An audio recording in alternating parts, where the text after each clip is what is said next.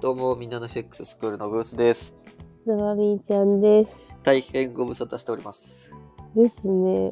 こ超れは久々。いやー、2ヶ月弱ぶりであ、す。そんな来ました前回覚えてます何話したか。前回。 2ヶ月前何話したろう。えー、何話したろ前う。3回日は。前のご飯も覚えてないぐらいか らな。 3日前のご飯うん。 ああ、思い出せんね。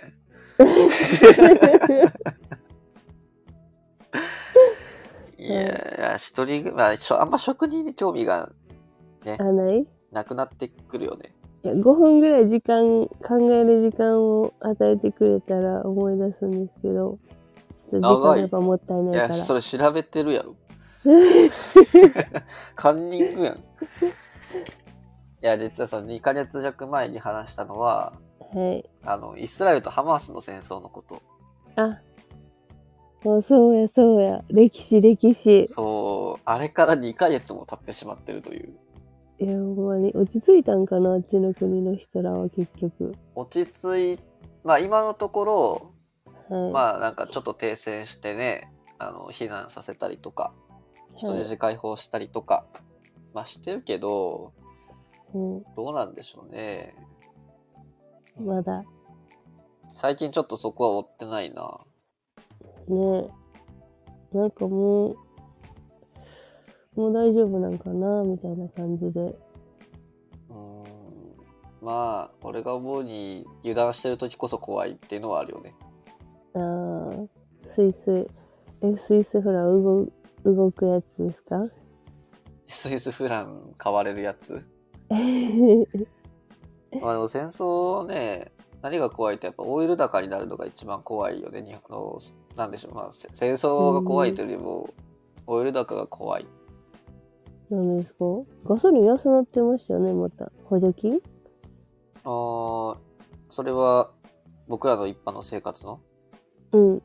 あそれは安くなってる今オイルの価格が下がってるっていうのがまずあるあ、そうね。やっぱそこ関係するんですかあしますしますまああうーんんまりしないけどうん。する。でへ、ーあこれね、えーっと、うーん、ちょっと総数言えないんですけど、あちょっとあの、日本の原油の在庫が少なくなってるっぽいです。えーえ、でも、なんかさ、日本人がさ、なんか発明したみたいな。出た、ドリーム、おえドリーム燃料だっけうん殺されるやつね、あんまり言い過ぎたら。はいやいや、まあ、ドリーム燃料については、まあ、あんまり言うと批判くるというか、うんまあ、俺も、私自身も、その、確信はないし、い。 は。可能性はあるけど俺はスタップ細胞に近い匂いを感じるかない危ないやつやからね、あんま触れん方が。うーんまあ正直よく言われるのはエマルジョン石油とほぼ一緒っていう話はよく言われるえー、何それ。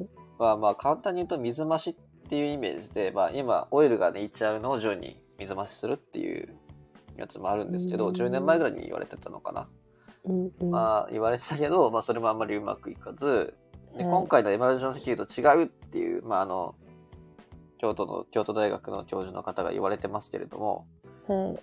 あれのね製法を見たしちゃんと論文出てるんですよ論文も見たんですけど賢い。無理やろって思いました、はい。 で僕一応まあ理系の大学出てるんでえー、僕生物なんですよ専攻はは、一応大学院まで出てますからね私えー、生物で研究してたんですけどまあその科学のやつにこの化学式から、まあ、いけるってオイル言っはたら、いや、無理だと思うって言って、い。うんだから常識を覆すレベルなんですよ。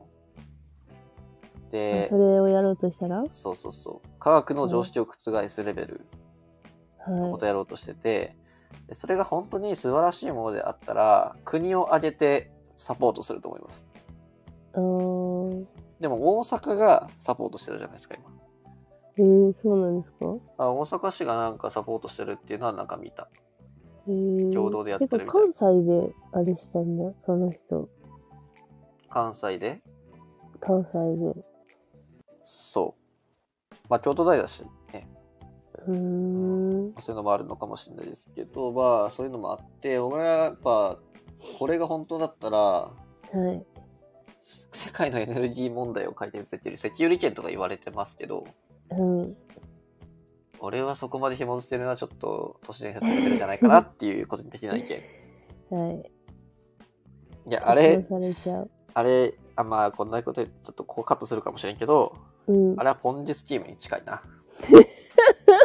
いや、絶対言ったらあかんやつ。いやだってクラファンとかサブスクで販売するとか詐欺会社みたいだなって思いますもん。あ、そうなんや。そうでうす。んそんなことしてるんですよ。確かに。水素そう水素水の匂いがするな。どうしよう、これカットし、まあ、これは個人的な完全な意見ですし、はい。はい。いや今のは絶対カッいト。や、ドリームなんでね。夢があるものに関して、やっぱり、あの、逆風もあるというか、ううん。ん。なんか絶対批判されるから絶対カット。 他の人は聞いてるから、水素水の匂いするなはあかん。ちょっとあかんかな。はい。まあ、っていうね、まあ、僕はやっぱエビデンス重視ですし、ですね。はい。っていうのもあるので、まはあそれに対するその論文もちゃんと読んでるっていうその一時情報をちゃんと取ってきてるっていうのもねい。はい。これも加味して情報の取り方だったり判断の仕方っていうのは大事なのかなっていう無理やりな聞くことにつけなので、はい。はい、僕は P の入れ方を知らないのですいませんまあちょっと話がそれてしまいましたけどはい。あのまあ2ヶ月ぶりっていうのもあってね相場の流れがちょっとないの変もあわるりましたね。ないですけど、まあ、あの毎週記事の方も更新はしてますしまあ、あはの記事を見てればそんなに間違ったトレード方向にはならないのかなとは正直感じてますい。はい。 見てないなそれはいや、見てます よ。冗談冗談見てますよ。まあでもあれをどれだけ落とし込んでトレードに活かしている人がいるのだろうかとは疑問に思いますけどうん。落とし方って結構難しいと思うよ。うーんただまあ先週の記事はねかなり具体的に落とし込んだこういう感じで考えてますよってテクニカルとファンダを組み合わせてこういうふうに考えてますよっていうのを一応書いたんで、まあ参考にしてもらえたらと思いますし、うん。まあ、あくまで予想できるのって月曜日ぐらいなんですよね。うん。でそこからどうなるかは、まあ、指標の結果とかね、動き見ながらっていうふうになるので、うん。うん。でもなんか最近の指標の結果ってそんな動かないですよね。うーん、そんなこと ないうーん、何、何何の指標かな。え、なんか今日のとかも超無風じゃなかったですか今日って今12月の、えー7日ですかね。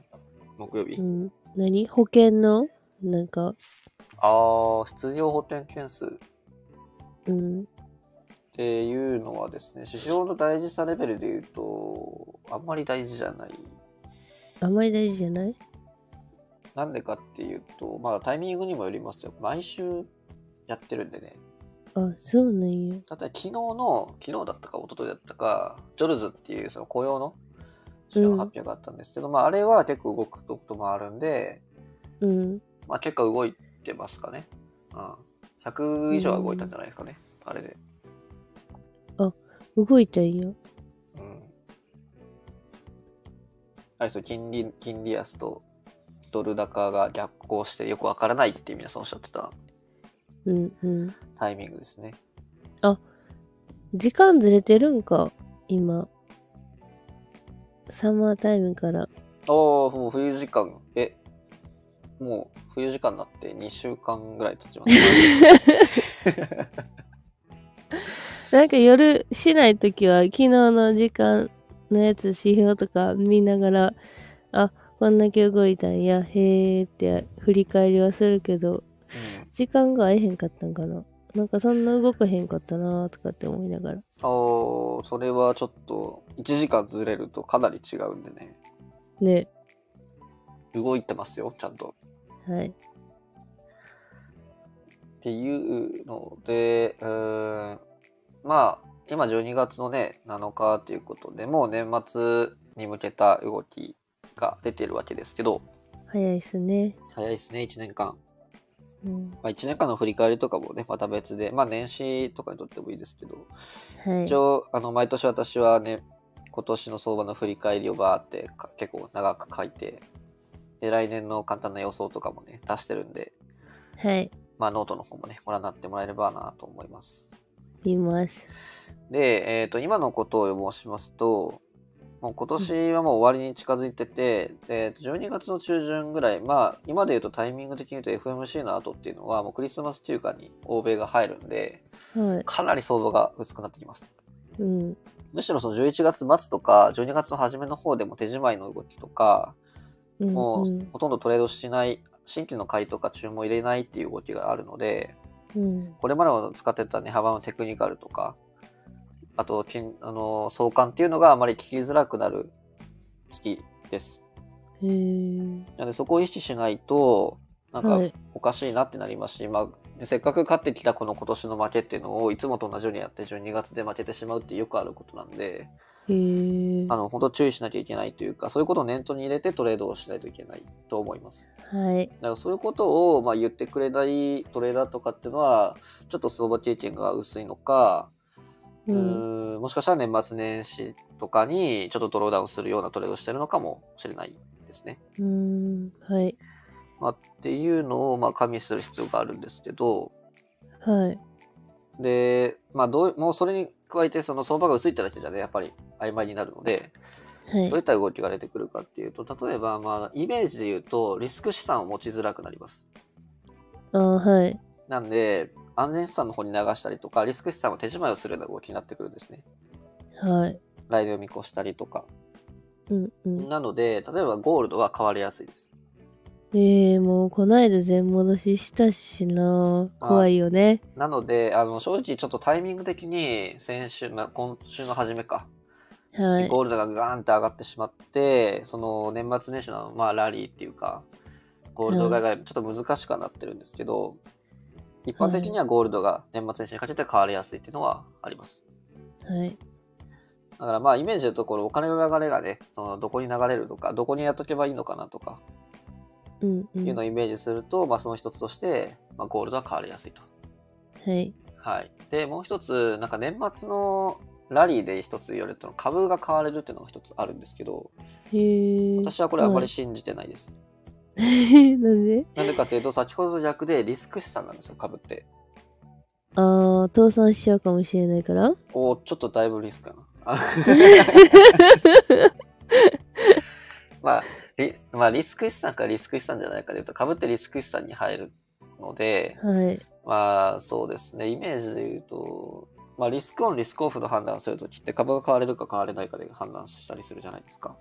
はなので、まあ、結構リスク資産に含まれるんですけど、い。はい年。末年始にラリーがある株が買われやすいって言われてる一つとしてこれまでの毎月の、えー、と株価のパフォーマンスっはい。ていうのが11月から上がっていくんですよ。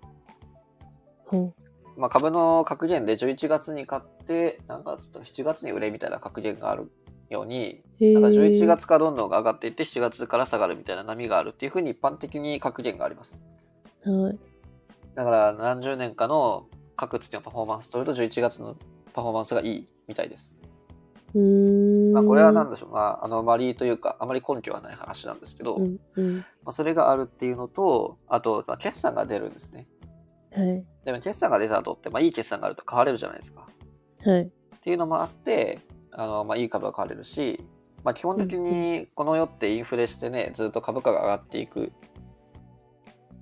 上がってきてるんですね30年ぐらいずっとはい。なので、まあ、決算の音とか結構変わりやすいのでそういったのもあって年末なので株が変わりやすいと、へえ。まあ、その時のやっぱ要因によるんですよ状況とか、うん、うん。で、今年に関して言うと、えー10月の末から金利安を織り込んで、めちゃめちゃ株買われてます、今。へえ。めっちゃ株買われてます。あのーまあ、見てない。えっ、と、一番の、まあ、例えばダウ平均で言うと、あのー今3万6000ドルぐらいかな。うん、うん。まあ、ちょっとイメージわかんないかもしれないですけど、まあ、簡単には日本の株価は過去最高高値を突破してます、一旦。うん。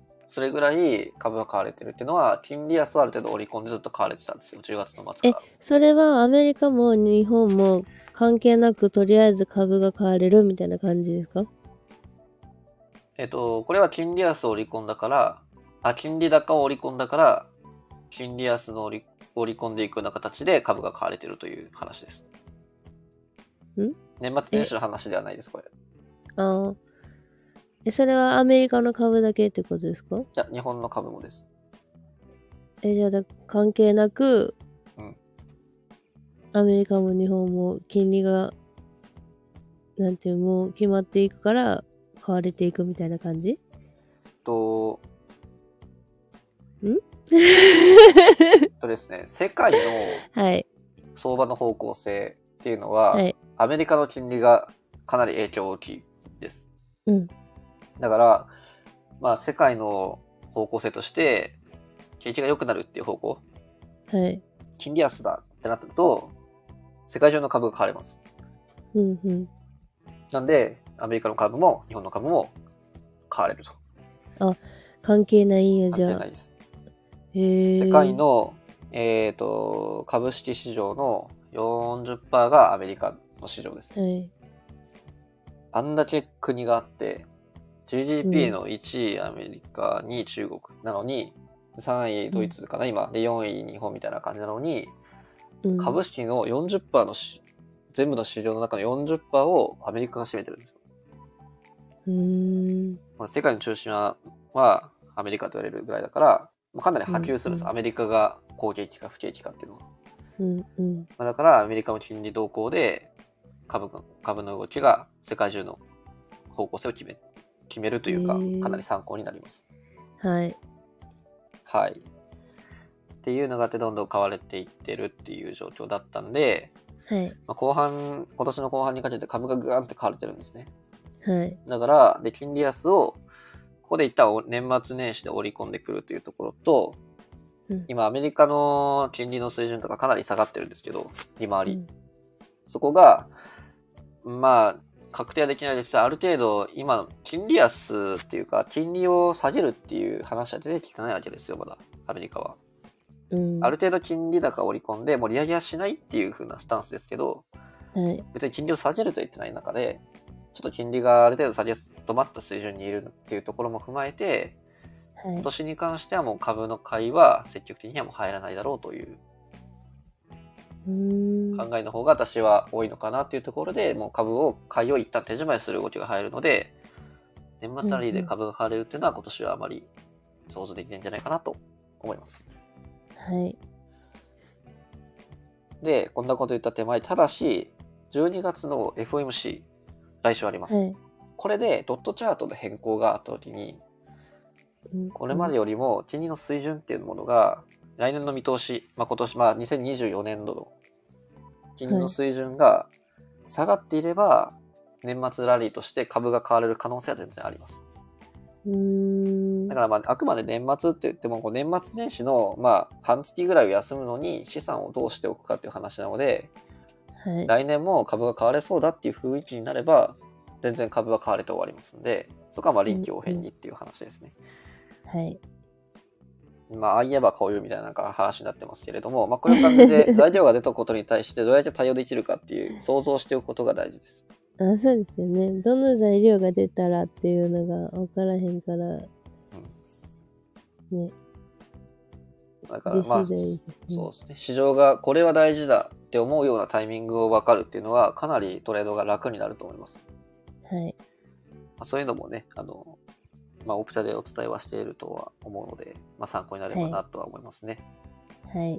まあ、年末にかけては、まあ、テクニカルとかいつものトレードショーが切りづらいですし、うん新しいポジションはあまり入りにくいです。はい。っていうのを踏まえると、ドル円は何円今年上げたでしょう何円あげたはい。えこれはもうパッて出てこないとですね、 ?20 円25円ですね。あ、惜しい。いはい。や、全然いいん ですよ。20円以上は上げてて、はい。で、まあドル円は金利差でよく買われましたね、今年も。ですね。うん、為替介入は来なかったですけれども。ねうんえ、もう来ないかなこの下げ切った状態でもっとガクンあーしようみたいな、ない、まあそうするっていうことはかなり日本もインフレする見通しが立ってると思いますしうん、とは思いますよね前はないでしょうね、ないか。うん、する必要がないですね今ははい。まあっていうので、えー何を落としたんだっけあそうですね25円ぐらい上がったんですけどはい。でまあ来年のことも考えるとアメリカの金利はもう上げる必要はなさそうだと今うん消費者物価指数も総合で言うと3.2%とかはい。でコアで言うと4%もう3%は第に行きそうなうん。値なので、まあ、下げ止まる可能性も十分ありますけど、最近よく言われてるのは、消費がかなり弱いですね、雇用も。へーでも一つちょっと若干問題視されてるのは、まあ、クレジットカードの延滞率が上がってきてることああ。っていうのが、まあ、言われてます。で、まあ、クレカだけじゃなくて、まあ、ローンとか、そういったものの延滞率、あの、まあ、これは、あの、アメリカの方のね、サイトでデータ見たらわかりました。私なんかおまけ付きっていうタイトルで上げてたこともあるんですけど、はい。まああの、まあ、延滞率ちょっと上がってきてるんで、ローンの。うん、うん。これは良くないですね。はい。まあ、というのもあって、まあ、やっぱりその、まあ、預貯金かわかんないですけど、消費をちょっとするのが今の物価高に追いついてない、うん。実質的な金利はずっとプラスで、それの限界がちょっと近づいてきてるのかなというところもあるので、まあ、アはいメリカの金利は来年の見通しも考えると、まあ、下がるだろうと。うん。っていうのも考えると、まあ、今年の年末にかけては、まあ、ドルの買いっていうのは手締まいの方向性かなとは考えるのは普通かと思います。うん。うん。で、円に関しては、今日のなんか上田総裁がね、岸田官邸のところに、まあ、首相官邸のところになんか訪問したとか、なんとか、であ、あ、はい。あの、来年なんか利上げするんじゃないかとか、マイナス金利終わるんじゃないかとか、言ってますけど、まあ、これは正直年末年始のこのタイミングだから、あれだけ反応しただけであり、うん。うん。いつもだったらこんなに動かないです。へーはい。で、今のまあ日本のインフレだったりとか、まあ、来年の見通し考えると、利上げの可能性ゼロじゃないですけど、うん。まあ、春闘の数字見たりとか、あと公務員の賃上げだったりとか、まあ、そういったところを見ておかないと、まあ、なかなか利上げはできないんじゃないかなと思いますね。うん。うん。まあ、利上げより前にイールドカーブコントロールの撤廃と、まああ、、そっちの方が先ですかまあ、可能性としてリールドカーブコントロール継続しながらマイナス金利解除、可能性もゼロじゃないですけど、うん。まあ、ちょっとそのシナリオは私はあんまり考えてないですね。はい。で、まあ考えたときに、まあ、確かに海外からするとちょっと怖さもあるので、まあ、円高の方向うん。もし。少しは出るかなと思うので、まあ、年末年始はドル円はね、下げてくるだろうっていうような想像はつきますし、まあ、どこまで下がるか、まあ、初期140円ぐらいまでは来るのかなとは思ってます。はい。っていうイメージだね。まあ、ドル円はもう下落っていうところですね。はい。で、株は年末、はい戻いいですより売りありますか戻り売りですか、うん。戻り売りありますかっていうことですね。あのーまあ、この質問に対する回答は、うんえっ、と、上がることはあイる、メージで言うと4時間足ぐらいのイメージをしてください。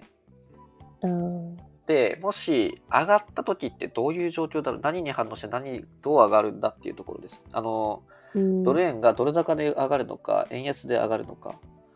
うんこのイメージがまず区別が大事です。はい。で、で戻り売りができるかどうか、ことに関しては、うーん、そうですね。でまあ年内に、例えば、ドットチャートを更新されて、来年の金利の水準の見通しが上がってしまっていれば、戻り割れ慎重にした方がいいと思います。あーで、その翌週に、えっ、と、一応日銀の政策金利があるんですね。うん。そこにかけては今の、まあ、何憶測であったりとか、まあ、利上げマイナス金利過剰とかなんかあるので、それを見個逆算して、まあ、損切り100ピプスぐらい取って、150円あたりで売るっていうのは、まあ、全然ありかなって。149でもいいかな。っうん。うん。ていう、まあ、妄想チックなことを言えるんですけど、まあ、本当それ次第かな。でもなんか上がるあれがないですもんね。うん、そうですね。もう、150円にとか、に上がるような材料は正直まだないかなと思いますね。うん。うんなんで正直私は来年末ぐらいに120円台にいてもおかしくないかなとは思ってます。へえ。まあ、何が起こるかわかんないですけど。うん全然あるかなと思うんで、まあ、そういったところも含めてね、まあ、来年の見通しとかの、まあ、記事見てもらったらなと思いますね。はい。まあ、というより、まあ、一番お伝えしたかったのは、この年末年始っていうのは、これまでやってきたトレード、優位性があるトレードに関しても、テクニカルだったりとか、あの相関性が聞きづらい相場になります。はい。なので、まあ、あまり最悪なケースというか、リスクを犯さないトレードに絶対した方がいいですし、はい。まあ、それを加味しないもしトレーダーがとか、なんか書き込みをしたりとか、まあ、何でもこう相場が多くと理由付けたがる、ね、うん。いろいろあると思うんですが、この時期にそういうことを言ってる人は、ちょっと、うん、ポジション取るかなっていうふうにうん思ってしまいますね。はい。はい。っていうので、まあ、年末年始の今の大体の相場感と、まあ、なんかあまり真剣に考えなくてもいいと思いますね。相 場。はい。うん、だから来年のことを勉強したりとか、あ年末年始でこういう動きなんだとか、うんそういうことを考えたらいいなと思いますし、1年間はい皆さん頑張ってきたと思うんで、しっかりと休んで、うん。 うん、本当休んでください、皆さん。ね。休みましょ FMC 終わった後は正直チャートを1日に12回ぐらいしか見ないぐらいの感覚でいいと思いますよう。へえ。